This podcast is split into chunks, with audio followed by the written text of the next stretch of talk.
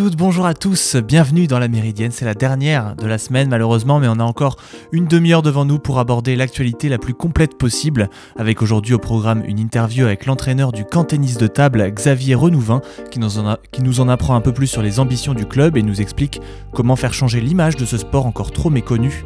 Nous aurons également une revue de presse en fin d'émission, comme il nous a manqué de temps pour la faire hier. Et enfin, Ludovic Jeanne nous livrera son analyse de la COP26 dans sa rubrique Regard sur le monde. Avant toute chose, place à l'information de ce jeudi 4 novembre.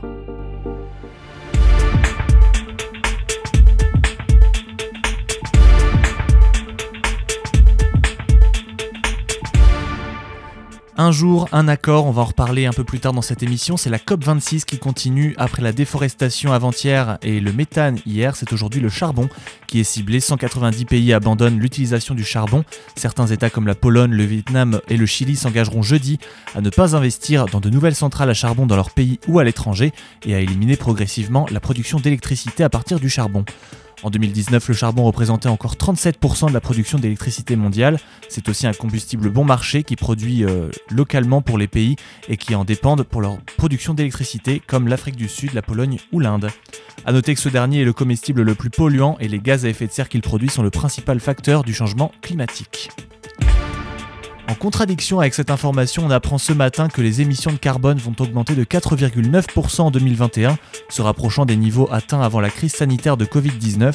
Elles avaient pourtant chuté de 5,4% en 2020 avec les différents confinements mondiaux. Avec cette augmentation, les émissions atteindront donc un total de 36,4 milliards de tonnes. La Chine, les États-Unis, l'Europe et l'Inde, qui sont les quatre premiers pollueurs, sont tous orientés, ont tous orienté leurs émissions à la hausse.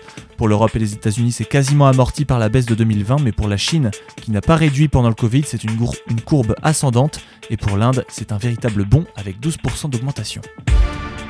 40 départements rétablissent le port du masque obligatoire pour les écoles primaires. Gabriel Attal, le porte-parole du gouvernement, a annoncé cette mesure euh, portant le nombre de départements concernés à 61. Un recul dû au fait que les contaminations quotidiennes sont de nouveau en hausse.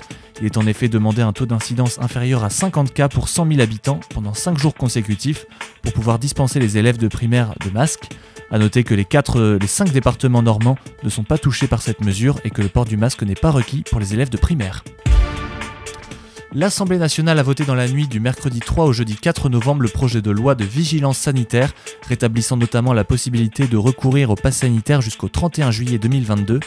Quelques 500 amendements provenant en large partie des bancs de Les Républicains mais aussi de la gauche, hostiles au projet de loi du gouvernement, ont été examinés lors d'une séance marathon, souvent houleuse, entamée mercredi en début d'après-midi, qui s'est terminée vers 3h du matin. Enfin, le Parlement européen s'est exprimé concernant les tensions entre Taïwan et la Chine. Il appelle à renforcer les relations entre l'Union européenne et la Chine en faisant, euh, et l'île de Taïwan en faisant part de son inquiétude par rapport aux agissements de la Chine envers Taïwan, notamment les pressions, les exercices d'assaut, les violations de l'espace aérien et les campagnes de désinformation de la Chine visant Taïwan. En effet, de récentes incursions chinoises dans la zone d'identification de défense aérienne taïwanaise ont ravivé les tensions entre Pékin et les États-Unis qui fournissent des armes à Taïwan. Vous écoutez La Méridienne sur Radio Phoenix. Et voilà pour le tour de l'actualité de la matinée. On va maintenant prendre le temps d'écouter un entretien en longueur avec l'un des artisans d'une belle réussite sportive. Euh, je me suis rendu avec Benjamin hier à la Évigné pour rencontrer Xavier Renouvin, le coach de camp tennis de table, un club de sport qui, euh, est encore euh, méconnu du grand public, canet, mais qui a de grandes ambitions et qui affiche une belle réussite puisque le club est en première division française et qu'après une belle cinquième place l'année dernière, il se retrouve aujourd'hui troisième avec 8 points sur 9. Je vous laisse avec cette entrevue. Alors j'aimerais que nous commencions cet entretien en parlant du, début de saison du camp TTC. Vous faites un quasi sans faute. Comment est-ce que ce début de saison, il euh, impacte positivement le regard du public par rapport à vos performances? Ben, c'est vrai que c'est toujours déjà agréable de débuter correctement la saison. C'est vrai qu'on a pris 8 points sur 9 possibles, donc une victoire 2 euh, à 3 contre Morez et puis deux victoires, 3 euh, à 2 les deux d'ailleurs contre Chartres et Hennebon, donc 8 points sur 9, bien sûr c'est déjà agréable pour l'ambiance de l'équipe, comptablement et évidemment. Et puis effectivement, ben, ça peut aussi euh, nous amener un petit peu de notoriété locale pour que effectivement l'équipe se, se, fasse encore plus connaître sur la place de Caen. ce qui est également une bonne chose pour l'équipe, c'est que les quatre joueurs qui, qui, donc, qui composent cette équipe ont déjà ouvert individuellement leur compteur. Il n'y a pas un joueur qui n'a pas gagné de rencontre, donc ça, c'est sportivement, c'est également très intéressant, euh, comptablement pour, euh, pour eux, et puis au niveau de, bien sûr, de, l'esprit d'équipe. Et euh, justement, pour revenir sur les joueurs, vous n'avez pas changé la composition par rapport à l'année dernière. Vous avez les quatre mêmes joueurs, donc c'est-à-dire Wang Yang, Antoine Achar, Niagol Stoyanov et Stéphane Wesh. Quel impact pour vous ça de ne pas avoir changé l'équipe sur ce bon début de saison? C'est vrai que c'est relativement rare dans, l'histoire du club. Souvent, il y avait au minimum un joueur en fait qui, partait, puis un nouveau joueur. Et cette année, voilà, euh, étant donné que déjà l'équipe était euh, plutôt performante, euh, deuxième chose, l'équipe s'entendait également très bien, et je pense que c'est extrêmement important dans, ce sport, qui est à la fois un sport individuel, puisqu'on ne se passe pas le ballon, on joue tout seul devant la table, mais c'est plus une addition d'individualité. Et c'est vrai que cet esprit d'équipe, il est, il est extrêmement important que, que les joueurs se sentent concernés par leurs partenaires d'entraînement et partenaires de, jeu, bien évidemment. Donc c'est vrai que c'est l'équipe s'entendait bien. Il n'y avait pas vraiment de raison de, changer. Euh, ça permet également qu'il y ait moins de, temps d'adaptation pour des nouveaux joueurs. Parce c'est vrai qu'il y a un nouveau joueur, ben, c'est tout à fait humain et normal. Euh, il faut qu'il s'adapte au club, il faut que l'environnement également, euh, c'est-à-dire euh, l'encadrement, le président, les dirigeants s'adaptent également aux joueurs et le connaissent bien. Donc c'est, ben, je dirais qu'on gagne un petit peu de temps. Et puis dernier point, je suis persuadé que voilà, avec cette même équipe, on a fait un très bon championnat l'an passé, on a fini cinquième, mais qu'on était capable de faire mieux. Donc voilà, c'est un, challenge qu'on s'est aussi fixé, c'est de faire mieux que la cinquième place euh, pour cette saison. À propos d'adaptation, euh, l'adaptation de, votre joueur euh, clé, celui qui est arrivé le, plus récemment, Wang Yang, a été un petit peu compliqué. Comment est-ce que vous avez réussi à revirer la situation pour faire en sorte que maintenant il se sente bien dans l'équipe et aussi dans son environnement au quotidien? Oui, c'est vrai que c'est pas toujours simple pour lui pour des raisons euh, surtout euh, extra sportives. Euh, c'est vrai que son épouse et son enfant, qui d'habitude vivent en Europe avec lui, donc sont restés en Asie, en Chine plus exactement, parce que là-bas, bien sûr, le virus a quasiment disparu. on l'espère pour eux en tout cas, et ils ont toujours peur de venir en Europe, donc ça crée de l'éloignement, voilà, familial qui n'est pas toujours comme tout être humain, bien sûr, agréable à vivre. Donc ça a eu un impact, c'est sûr. Euh, malgré tout, Wang Yang est un, est un professionnel. Euh, il donne toujours le meilleur euh, à la fois pour chaque match et pour l'équipe. mais c'est vrai que le fait de se sentir bien dans l'équipe l'a forcément aidé. c'est vrai que le fait de, de bien s'entendre avec ses partenaires d'entraînement, alors il connaissait déjà Antoine Achard avant de venir, mais il s'est bien adapté également à Niagol et Stéphane et puis à tout l'environnement du club. tout ça, ça l'a aidé. malgré tout, effectivement, il a des hauts et des bas. Euh, ben, on espère toujours un petit peu plus d'un leader. Euh, au jour d'aujourd'hui, là, il est à 50% de victoire. Euh, on espère un petit peu mieux de sa part. Mais si on a 8 points sur 9, ça veut dire aussi que ces trois partenaires ont été performants et que l'équipe est finalement assez homogène. peut-être plus homogène qu'on pensait. On pensait peut-être s'appuyer sur un leader extrêmement fort qui, a peut-être des performances un petit peu moindres, et du coup, les trois autres joueurs, c'est l'inverse, euh, ils sont capables de rapporter également des, points euh, importants. Maintenant, on va parler un peu plus globalement euh, du club, de la progression depuis plusieurs années. Donc, il y a six ans, vous aviez 10 000 euros de partenariat privé. Aujourd'hui, vous en avez 200 000, vous avez un budget de 400 000 euros. Vous l'avez dit, vous avez fait une, cinquième une très belle cinquième place l'année dernière, avec un objectif en 2024 d'être au moins champion de France. Est-ce que vous pouvez encore développer et comment on vit cette explosion en peu de temps? Oui, alors là, effectivement, vous parlez de, de l'équipe première. Euh, moi, je vais aussi parler un, petit peu de l'ensemble du club. Hein. L'ensemble du club, c'est 300, 300 adhérents avec euh, plein de pratiques différentes, compétitives, de loisirs, euh, des jeunes, des adultes, du sport adapté également pour les handicapés intellectuels, avec des projets également, le projet de, s'installer aussi dans les et de faire découvrir notre activité dans les quartiers de la ville de Caen, la création d'une section sportive départementale avec le collège Pasteur. Donc, ça sera normalement en septembre 2022. Voilà, donc on a plein encore de projets locaux. Euh, et bien sûr, pour l'équipe première, il y a également donc le projet, vous l'avez dit, euh, ben, de progresser dans ce classement, de jouer le podium et pourquoi pas le, titre de, champion de France à, moyen terme, avec tous les aléas, bien sûr, sportifs euh, que cela comporte. Alors c'est vrai que c'est ce développement et bah, c'est aussi le, fruit du travail des, dirigeants et euh, voilà d'arriver à augmenter effectivement les, partenaires privés comme vous l'avez dit. Mais voilà c'est toute une dynamique. Donc tout ça est forcément euh, intéressant motivant euh, pour les salariés les bénévoles. Et ce club aujourd'hui voilà est en, sans renier tout ce qu'on a fait avant mais voilà il progresse il faut y aller étape par étape. Faut pas, voilà, faut pas avoir les yeux plus grands que le ventre. c'est ce qu'on sait faire. En tout cas, c'est y aller progressivement, mais avoir des projets à la fois pour l'équipe première, mais également localement.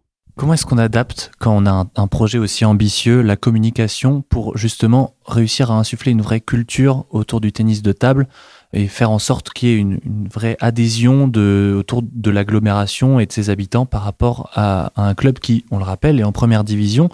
Est plutôt performant. Et c'est assez euh, paradoxal de voir que effectivement, il n'y a pas forcément toujours le, soutien qui va avec, euh, etc. Comment est-ce qu'on adapte la communication pour faire en sorte que ce soit plus facile? Bah, c'est vrai que de nos jours, la, communication est extrêmement importante. Vous le disiez tout à l'heure, on, est un club avec beaucoup d'adhérents en première division française et on est relativement peu connu sur la place de Caen. Euh, voilà, c'est tout le travail qui, reste à faire. C'est vrai que le tennis de table n'est pas non plus un sport très médiatisé au niveau national, hormis peut-être euh, lors des grandes compétitions comme les Jeux Olympiques. Euh, et encore, faut-il avoir un, champion, essayer d'avoir des espoirs de médailles pour avoir une notoriété au niveau dans les médias nationaux. Donc après, localement, effectivement, il bah, faut se faire connaître par différentes actions. voilà, on a des gens qui travaillent sur la communication au, au camp TTC. voilà, c'est un travail de longue haleine. Euh, de se faire connaître. Euh, alors ça passe par les résultats de l'équipe première, mais, par tous les, projets locaux. Voilà, le tennis de table, c'est ou le ping-pong, on peut dire les deux. Euh, tout le monde, il y a, enfin, il y a beaucoup de gens qui ont joué dans leur jeunesse, hein, dans, dans, les lycées, au camping. voilà, c'est un sport très très populaire toujours un petit peu méconnu en termes de compétition et de haute compétition. Donc c'est à nous d'essayer d'attirer des spectateurs euh, voilà, pour leur faire euh, voir euh, ce que c'est que ce tennis de table de, très haut niveau qui est à la fois spectaculaire et, passionnant. Et justement, vous l'avez dit, moi je vais juste faire un petit aparté, juste, on va dire que moi je vais parler de ping-pong pour dire le, entre guillemets, euh, peut-être euh, ça peut-être être mal vu, mais un peu rabaissant, mais le ping-pong dans le jardin entre amis et le tennis de table, le côté plus euh, sportif, pour professionnel, pour simplifier comme ça, mettre un peu de clarté. Et justement, vous, comment vous faites pour faire ce passage, que ce soit pour attirer des spectateurs et même y compris chez les licenciés, ce passage entre un ping-pong qui serait plus un jeu, un amusement entre amis, et faire passer ça plus sérieusement, entre guillemets, vers un vrai sport, une vraie pratique avec une compétition? Oui, c'est vrai que les, enfants, lorsqu'ils arrivent euh, au club, lorsqu'ils viennent s'initier, découvrir, ils prennent ça plus pour un loisir. Euh, après, déjà, il y en a qui ignorent qu'on peut, jouer en compétition et que lorsqu'on joue en compétition, bah, ça demande un peu plus d'investissement, c'est-à-dire un petit peu plus de sérieux, euh, voilà, d'apprendre des coups, un petit peu comme dans tous les sports, hein, voilà, certaines gammes, un petit peu comme en musique aussi, on fait ces gammes. donc voilà, et puis plus d'investissement, de l'entraînement un peu plus régulier, voilà, du travail de service, un peu d'engagement physique également. Et euh, c'est un petit peu l'appétit vient en mangeant. Voilà, c'est en, découvrant et puis en, en leur faisant prendre conscience qu'on peut faire des, des choses sympas. Mais euh, de toute façon, il y a toujours quelque chose qui demeure euh, indispensable, qu'on fasse du ping-pong loisir, comme vous le dites, ou du sport de compétitif et, même de haut niveau. Parce que vous pourrez demander aux joueurs de l'équipe première, c'est également le, cas, c'est que le plaisir doit toujours être présent. Et s'il n'y a pas de plaisir de, la pratique, qu'elle soit en loisir ou euh, compétitive, et même à très haut niveau, bien évidemment, c'est n'est pas très intéressant. Donc le, plaisir de jouer est extrêmement important, quelle que soit la pratique des enfants ou des adultes d'ailleurs. Revenons à la compétition. Pour, euh, pour terminer cet entretien, on est dans un moment clé euh, de votre saison. Comme on le disait, vous avez fait quasiment un sans faute. Et là, ce week-end, euh, un moment charnière avec la réception de Rouen dans votre, nouveau, dans votre nouvel écrin finalement. Comment est-ce que cet écrin peut faire en sorte que vous sublimiez? Et quels sont les enjeux aussi de cette rencontre face à Rouen? Oui, c'est vrai que ça va être un, derby régional qu'on a déjà joué euh, l'an passé. Euh, voilà, donc c'est toujours intéressant parce qu'on espère bien sûr une, salle pleine tout d'abord dans, cette nouvelle halle Saint-Jean-Eudes qui est toute neuve que la ville de Caen voilà met à notre disposition pour nos rencontres et, donc c'est bien sûr euh, une, très belle enceinte à la fois pour accueillir les spectateurs, les supporters, les partenaires, mais également pour y jouer. Donc voilà, déjà on espère une salle pleine. On espère bien sûr faire un, un bon résultat. Maintenant, voilà, Rouen a fini troisième l'an passé ils ont dans leur rang euh, Robert Gardos notamment, un Autrichien qui est numéro 23 mondial, donc qui est vraiment quasi le meilleur joueur qui évolue euh, en France. Donc euh, bien sûr, on est, on est très prudent, on se méfie euh, d'eux. On les avait battus l'an passé au match aller à Caen, on avait perdu contre eux à Rouen au match retour. Donc voilà, on s'attend à un match disputé. Maintenant, on va essayer de surfer aussi sur notre bonne forme, sur notre vague. Maintenant, voilà, dans le sport, il y a toujours une part d'incertitude, et heureusement d'ailleurs. Mais voilà, on va essayer de, de donner le meilleur de nous-mêmes, voilà, comme on, comme on fait d'habitude. En espérant effectivement qu'il y ait une salle comble, il est possible, bien évidemment, de réserver ses places par quel biais sur euh, les réseaux sociaux, sur votre site? Alors en allant sur le Facebook du club et le site internet euh, www.quantttc.fr et il y a un lien vers la billetterie via euh, billet web. Merci beaucoup et bonne chance pour ce week-end. Merci beaucoup. Voilà pour cet entretien, merci encore à Xavier Renouvin d'avoir répondu à nos questions et merci à Benjamin de m'avoir accompagné pour mener cette interview. Je vous rappelle que le camp euh, TTC joue ce dimanche à 16h30. Euh, ça aura lieu dans la magnifique halle sportive Saint-Jean-Eudes et comme on l'a dit précédemment, il est possible de réserver ses places en ligne. On va maintenant se quitter quelques instants avant la chronique du regard sur le monde de Ludovic Chan. C'est juste après ce titre de Jeez intitulé Low Era, c'est tout de suite sur Radio Phoenix.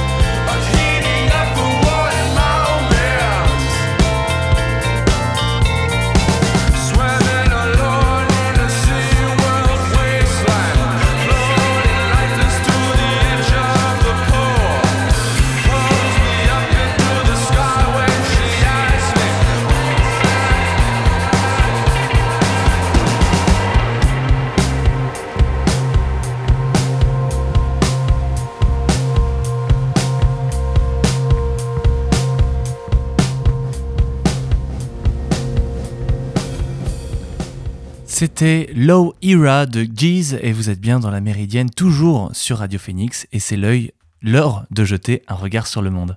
Moi, je crois une chose, que depuis qu'il y a tout ce qui vole en l'air, hein, bah, qu'ils ont un peu détraqué un peu le temps. hein. Oh, je ne sais pas s'il n'y a pas quelque chose de là-haut qui nous a un petit peu chamboulé.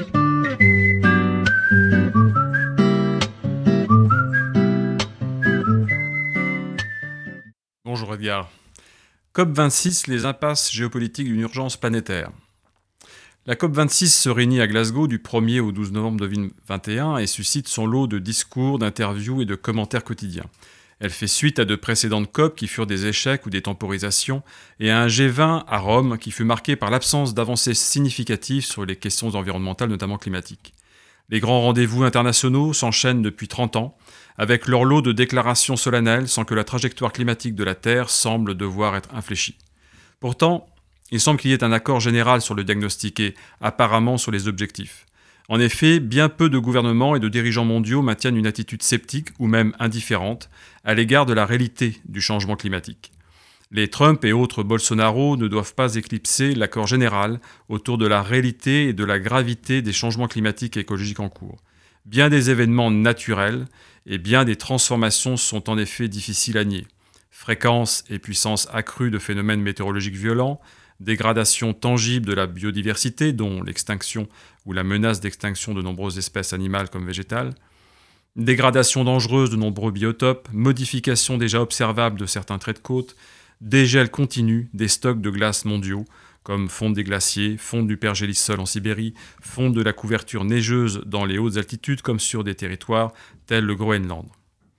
Pourtant, malgré cet accord relativement unanime d'un avenir hypothéqué par le changement bioclimatique, et malgré les traités internationaux, conventions et déclarations des dirigeants mondiaux, il ne semble pas y avoir d'accord effectif sur les contraintes à imposer, à s'imposer et à accepter effectivement pour que la communauté mondiale des États et l'humanité arrivent à fléchir la trajectoire actuelle.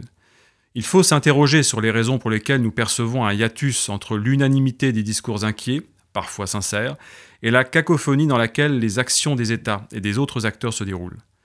L'une des causes de notre incompréhension est la prise en compte insuffisante de la dimension géopolitique du changement bioclimatique. Petite précision. Nous parlons de changement bioclimatique parce que les modifications inquiétantes du climat ont des causes communes ou interagissent avec celles d'autres évolutions inquiétantes, notamment touchant notamment à la biodiversité ou à d'autres phénomènes physiques impactant nos territoires, les populations humaines et leur avenir. Revenons à la dimension géopolitique du changement bioclimatique. Depuis les grands accords des années 1990, conférence de Rio, protocole de Kyoto, puis les grandes COP, à commencer par celle de Paris, nous n'avons jamais observé de coordination claire, déterminée et confirmée dans le temps entre les actions des différents acteurs de la scène internationale, essentiellement les États. Si l'on veut comprendre ce désordre apparent, voire ce chaos politico-environnemental, il faut prendre en compte dans notre analyse le rôle de ce que les États estiment être, à tort ou à raison, leurs intérêts supérieurs et le jeu contradictoire des intérêts privés. Les États et leurs dirigeants, quelle que soit leur compréhension et leur connaissance des causes du changement bioclimatique, sont amenés à considérer de nombreux autres enjeux dans leur prise de décision. Pour les plus puissants, en particulier, il faut en effet allier le développement et l'affermissement de la puissance économique, la résolution des problèmes sociaux qui se posent dans le pays, par exemple le chômage de masse pour les États européens, le maintien, voire l'amélioration de leurs capacités militaires, spatiales ou technologiques, tout en faisant muter les modèles économiques, donc les modes de vie et de consommation, et donc in fine toute l'organisation de la société. Dans le contexte de la globalisation, où l'on observe l'affrontement des puissances, il n'est pas étonnant de souvent constater des arbitrages politiques défavorables aux questions climatiques et environnementales, au profit de nécessités stratégiques incompatibles avec les premières. Interagissant avec les intérêts supérieurs des États, le jeu contradictoire des intérêts privés vient amplifier ce chaos des politiques environnementales et climatiques. Comment les Américains, pour prendre un exemple, pourraient-ils renoncer ou renoncer à ou accepter d'affaiblir des leviers de puissance comme leurs grands groupes pétroliers ou les GAFAM, alors qu'ils se perçoivent désormais dans une relation de rivalité vitale avec la puissance chinoise qui développe des outils de puissance équivalents? Il faut donc bien comprendre que le contexte international belligène dans lequel nous baignons, depuis une dizaine d'années en particulier, est un obstacle majeur à la transition bioclimatique. Car toute décision qui peut représenter, même à titre temporaire ou transitoire, un affaiblissement de puissance est reportée ou éludée. Il faut aussi mesurer que pour certains États, la transition bioclimatique est une menace vitale. Comment, dans un monde qui serait sevré des énergies fossiles, des États dont les revenus en dépendent arriveront-ils à maintenir leur place sur la scène internationale et le niveau de vie de leur population? On peut penser à la Russie ou aux pétromonarchies du Golfe. Une autre source de blocage, de ralentissement et de désordre réside dans l'absence de frontières entre politique intérieure et politique extérieure, notamment du fait de la prolifération des stratégies électoralistes et de la faiblesse relative des leaders politiques, notamment dans nos démocraties. Regardez les déclarations et les actions d'un Trump ou d'un Bolsonaro à des fins purement électoralistes. L'incapacité des dirigeants politiques, quels que soient les régimes politiques, à anticiper réellement les changements nécessaires dans l'organisation des sociétés, des économies et des modes de vie, fait que les délais dans lesquels ces changements devraient maintenant être faits sont politiquement difficilement soutenables. Regardons en France comment les tentatives de taxation environnementale ont échoué. Pourtant, dans le domaine environnemental et bioclimatique, comme dans beaucoup d'autres domaines, notamment celui du développement économique, il est impossible d'échapper à l'équation stratégique de l'anticipation. Cette équation stratégique peut se résumer ainsi. Si nous ne prenons pas aujourd'hui les dispositions nécessaires pour après-demain, malgré tout ce qui reste d'incertain sur cet après-demain, demain, il sera trop tard pour les prendre et amortir les effets de transformation qui seront alors devenus inéluctables. À défaut de décisions stratégiques, nous subirons les adaptations nécessaires. C'est là aussi que l'on observe que le contexte belligène des relations internationales a un effet désastreux sur la capacité de la communauté internationale à non seulement prendre des décisions effectives, mais surtout à coordonner efficacement les décisions et les actions de tous les acteurs. Chacun l'a bien compris, le changement bioclimatique ne peut pas être l'affaire d'une seule région du monde ni d'un seul pays, fût-ce le plus puissant. En la matière, les destins de toutes les populations humaines sont intimement liés, et c'est là le paradoxe. Le climat lie leur destin, tandis que le jeu géopolitique tente à leur faire considérer des destins sinon opposés, du moins rivaux. Le risque est que s'installe tant dans les sociétés humaines que dans l'esprit de leurs dirigeants le fatalisme, voire le catastrophisme. Ces deux attitudes psychologiques sont particulièrement dangereuses car leur point commun est de pousser à l'inaction.